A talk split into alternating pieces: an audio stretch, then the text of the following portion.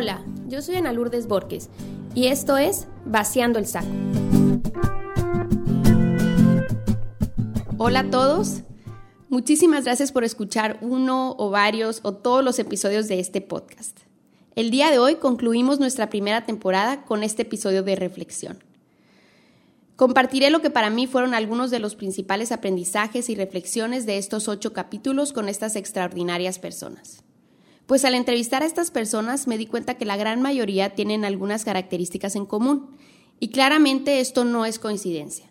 Es evidente que han sido para ellos herramientas esenciales que les han permitido alcanzar el éxito. Nombraré estas características y seguiré por desarrollar un poco sobre cada una de ellas. Estas características no están ordenadas por relevancia o ningún tipo de orden específico. Las características son, definen el éxito a su manera, toman acciones conscientes, ven el dinero como un medio, no como un fin, tienen una relación positiva con el miedo, son valientes, toman riesgos, saben que la única manera de empezar es actuando, deciden confiar en ellos mismos. La primera característica, definen el éxito a su manera. Es una característica que yo veo muy sobresaliente e importante, el tener una definición de éxito tan diferente a lo que estamos acostumbrados a escuchar. Muchas veces cuando pensamos en éxito pensamos en dinero, en reconocimiento, pero ¿y si el éxito es una manera de vivir la vida? La mayoría de estas personas ciertamente parecen pensar que así lo es. Y me gustaría pausar por un momento a realmente reflexionar si es que el éxito es una manera de vivir la vida y no algo que obtenemos. ¿Qué significa eso en nuestras vidas? Si indagamos, este solo pensamiento cambia todo. ¿Cuántas cosas no dejamos de intentar por miedo a que ese camino no será el que nos lleve al éxito? O al revés, ¿cuántos estamos en un trabajo que no nos gusta simplemente porque creemos que es lo que nos llevará al éxito? En cambio, si el éxito es un cambio de actitud, un cambio en acciones, una manera de vivir la vida, automáticamente nuestra vida se vuelve infinitas posibilidades, literalmente. Una definición de éxito tan estrecha y a futuro como lo que muchos estamos acostumbrados a escuchar es parte del por qué muchas veces aspiramos a lo seguro. ¿Cuántas personas no nos detenemos al pensar, no voy a hacer esto porque podría arriesgar mi seguridad? Pero ¿qué es lo que buscamos de la vida? ¿Es seguridad? ¿O más bien buscamos una experiencia extraordinaria para nosotros y para las personas que nos rodean? Los humanos por alguna razón sentimos una necesidad de alejarnos lo más posible de la ambigüedad. Al sentir que creemos que sabemos cómo será el resto de nuestras vidas, nos da un sentimiento falso de control. Y digo falso porque la vida siempre tiene manera de mandarnos situaciones inesperadas. La realidad es que no tenemos control. Mañana podemos no estar aquí y todos los planes que teníamos no importarían. Lo único sobre lo que tenemos control es cómo vivimos nuestro presente. Y no por eso vamos a arriesgar todo. Sé que tenemos responsabilidades, pero no se nos debe de olvidar por qué estamos haciendo las cosas. Y eso es uno de mis aprendizajes más grandes de esta experiencia. Al tener estas conversaciones y conversaciones sobre las conversaciones, me di cuenta de una característica muy importante. Las personas exitosas toman acciones conscientes, analizan si sus acciones reflejan sus prioridades y sus metas. Me he dado cuenta que muchos vamos por un caminito cumpliendo por la vida lo que tenemos que hacer, un caminito que alguien decidió que por ahí era. Y muchas veces no nos preguntamos por qué estamos haciendo las cosas tanto que las mismas acciones dirigidas hacia un resultado empiezan a disminuir ese mismo resultado. ¿A qué me refiero con esto? Creo que se podría explicar fácil con esta experiencia que tuve hace poco. El otro día pedí Uber Eats y el repartidor traía una moto y se me hizo buena onda que tuviera una moto tan padre y le pregunto, ¿cuánto le costó esa moto, oiga? Y me dice la cantidad y el señor me sigue platicando sobre su moto y cómo es que la necesidad de esa moto porque además reparte abarrotes y cómo a veces tiene tanto trabajo que desayuna, come y cena en la calle. Cuando me dijo eso, automáticamente pensé en el costo de comer en la calle. Busqué cuánto ganan los repartidores de Uber Eats y el señor se tuvo que haber comido al menos el 30% de sus ganancias de ese día en Uber. ¿Cuál es la diferencia si este señor se hubiera preparado su lonche en su casa y hubiera desayunado o cenado en su casa. Estuviera trabajando menos, pero probablemente ganando lo mismo. Y además estuviera pasando más tiempo con su familia. Entonces, ¿por qué no hace esto? Dentro de los últimos seis meses que he estado trabajando en este podcast, he visto como muchos, cómo muchos caemos en el mismo ciclo que está este señor. A lo mejor a diferentes proporciones, pero sin duda es algo que está muy presente en nuestra sociedad. Siempre es más fácil identificarlo cuando alguien más hace algo así. Pero igual unos estamos pagando créditos de motos y otros estamos pagando créditos de casas, de carros, de casas de veranos, etc. Y estos compromisos nos impiden parar a analizar y hacernos conscientes de nuestras decisiones diarias.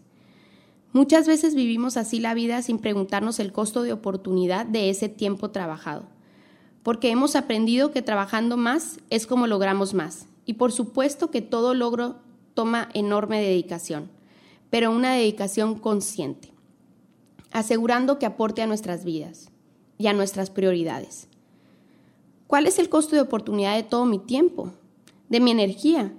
¿Estoy tomando mis decisiones de manera consciente o estoy en piloto automático sin darme cuenta? Siguiendo con el ejemplo del Señor. Si el Señor decidiera quedarse a cenar y pasar tiempo de calidad con su familia, probablemente no sintiera que está haciendo su mejor esfuerzo, aunque no afecte realmente su resultado. ¿Cuántos de nosotros no dedicamos tiempo y energía a cosas que realmente no aportan mucho a un resultado deseado en nuestras vidas, pero lo hacemos porque es lo que se siente que es lo que debemos de hacer? La segunda característica común entre las personas que he entrevistado para esta y la siguiente temporada así como personajes a quienes admiro que han alcanzado un éxito integral, es que ven el dinero como un medio, no como un fin. Y me queda claro que esta característica es elemental para poder tener un éxito integral. A raíz de este podcast, muchas personas me han comentado que uno de los principales obstáculos para crear la vida que queremos es el recurso económico. Me comentan que no todos podemos tomar riesgo. Y claro, Definitivamente es un obstáculo real. Y cuando alguien tiene posibilidad económica, muchas cosas son mucho más fáciles. Eso sin duda. Más fácil sí, pero son posibles en cualquier situación.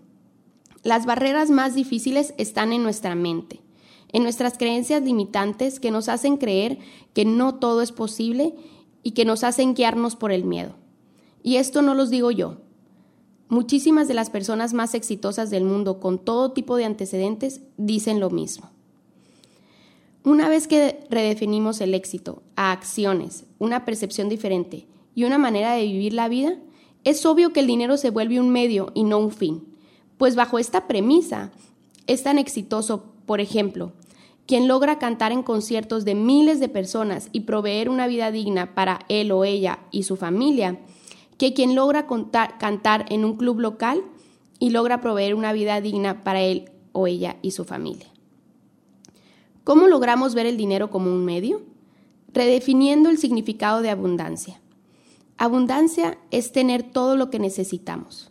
Contrario a lo que podemos pensar muchas veces, que abundancia es tener mucho de todo. Siguiente característica. Tienen una relación positiva con el miedo son valientes. Esta sí que es una característica esencial, porque todos tenemos miedos, todos, pero algunos decidimos congelarnos en la presencia del miedo y otros decidimos actuar. Cuando tenemos miedo, entramos en un estado de lucha o huida. Es un instinto de supervivencia que todos tenemos y que lo podemos ver muy claro en los animales cuando se sienten amenazados. Nosotros tenemos ese mismo instinto, evolucionamos a tener este instinto de supervivencia para en caso de que viéramos a un león o algo que amenace nuestras vidas, lucháramos o huyéramos. Pero ahora estamos viviendo en otra realidad donde no tenemos ese tipo de amenazas. Pero cuando tenemos miedo de correr un riesgo o de qué van a pensar otros de nosotros, por ejemplo, nuestro cuerpo no sabe diferenciar que no es una amenaza real.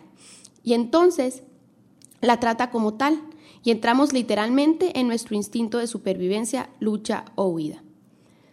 Es bien interesante este tema porque nos permite entender el miedo y racionalizarlo de manera que cuando aparezca lo podemos sentir, aceptar, porque es parte de ser humano literalmente, pero sabemos que no es un indicador de confiar. Y el miedo cree que, cree que está en peligro cuando en realidad no lo está. Sabiendo eso, sabemos que ser valiente, que se define como actuar con determinación ante situaciones arriesgadas o difíciles, no es cuestión de personalidad, es una decisión consciente que todos tenemos la capacidad para tomar.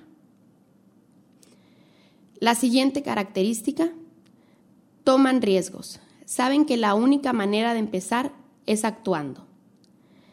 Me he dado cuenta que muchos nos quedamos estancados en la intención y no por falta de ganas, sino por no saber por dónde empezar, por sentir que todavía no sabemos lo suficiente, que todavía no estamos suficientemente preparados o simplemente sentimos que no sabemos cuál es la primera acción a tomar. Pero lo que he descubierto durante este tiempo es que nadie sabe. Y la única manera de empezar es haciendo algo, lo que sea. Y la acción es lo que traerá más acción. Y con preparación y perseverancia, las piezas del rompecabezas van a ir apareciendo. Y aquí es donde entra la última y sin duda la característica más importante deciden confiar en ellos mismos. Todas las historias que he estudiado y las de estas entrevistas se reducen a que en algún momento y continuamente estas personas deciden confiar en ellos mismos. Porque por más que nos preparemos, siempre va a estar el riesgo, el miedo, las excusas, el fracaso. Pero la diferencia, en mi percepción, está en el momento en el que tenemos que decidir actuar y decir, confío en que tengo algo que aportar, no sé qué va a pasar, pero confío que tengo la capacidad, inteligencia y resiliencia para seguir adelante y resolver lo que se me ponga en el camino. Este podcast empezó por una necesidad de transmitir un mensaje, porque hace unos 10 años yo estaba viviendo una vida insatisfactoria sin entender por qué. Me tomó tiempo entender que estaba desconectada de mí misma en reconocer que ese gusanito que me hablaba a actuar era esencial para mi plenitud. Y una vez que mis acciones empezaron a seguir mi curiosidad, mi vida cambió. El fin de este podcast era decirle a quien quiera que pudiera estar en esa situación, sigue tu gusanito, vale oro y te recompensará con creces. Gracias a los comentarios que he recibido de ustedes, sé que se ha cumplido el objetivo. Les agradezco enormemente por escuchar y les deseo el mayor de los éxitos. Espero verlos por aquí de regreso en unos meses para la temporada 2. Será un poco diferente. Seguiremos teniendo historias que nos hacen reflexionar y ver que tenemos infinitas posibilidades. Pero además, les pediremos a ustedes a través de nuestras redes sociales que nos compartan sus preguntas o reflexiones y en base a esas preguntas buscaremos a un invitado o invitada para conversar y reflexionar sobre ese tema en específico. Así que los invito a participar y muchísimas gracias de nuevo y nos vemos por aquí. Gracias.